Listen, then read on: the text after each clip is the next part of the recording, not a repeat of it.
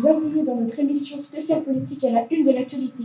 Nous vivons en cette année 1789 une crise de la monarchie absolue en France. De ce fait, nous recevons aujourd'hui le ministre des Finances, M. Necker. Bonjour M. Necker. Bonjour.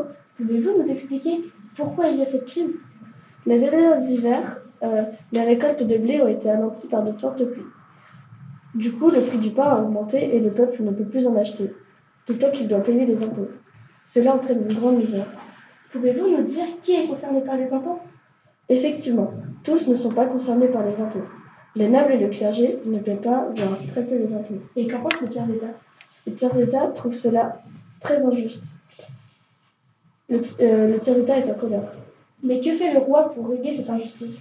Le roi organise les états généraux. Mais qu'est-ce que les états généraux? Les états généraux sont organisés par le roi Louis XVI. Il rassemble tous les citoyens, les nobles, les clergés, les tiers états, pour régler cette inégalité. Et qu'est-ce que les délégués du tiers état apportent lors de la réunion? Les délégués du tiers état apportent un cahier de doléances. Pouvez-vous nous dire qu'est-ce qu'un cahier de doléances? Un cahier de doléances rassemble toutes les plaintes et vœux des représentants des trois ordres à la veille de la réunion. Et euh, comment démarre cette ré révolution? La révolution euh, démarre euh, très mal. Euh, le roi euh, tente de sortir le royaume euh, de la crise, mais cela échoue. les, les tiers états se rebellent. Et que réclament les Français?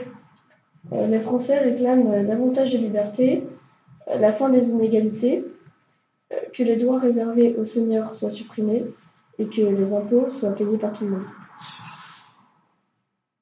Merci d'avoir suivi notre émission. Merci à vous, Monsieur Necker. Tout le plaisir était pour moi. À bientôt et au revoir.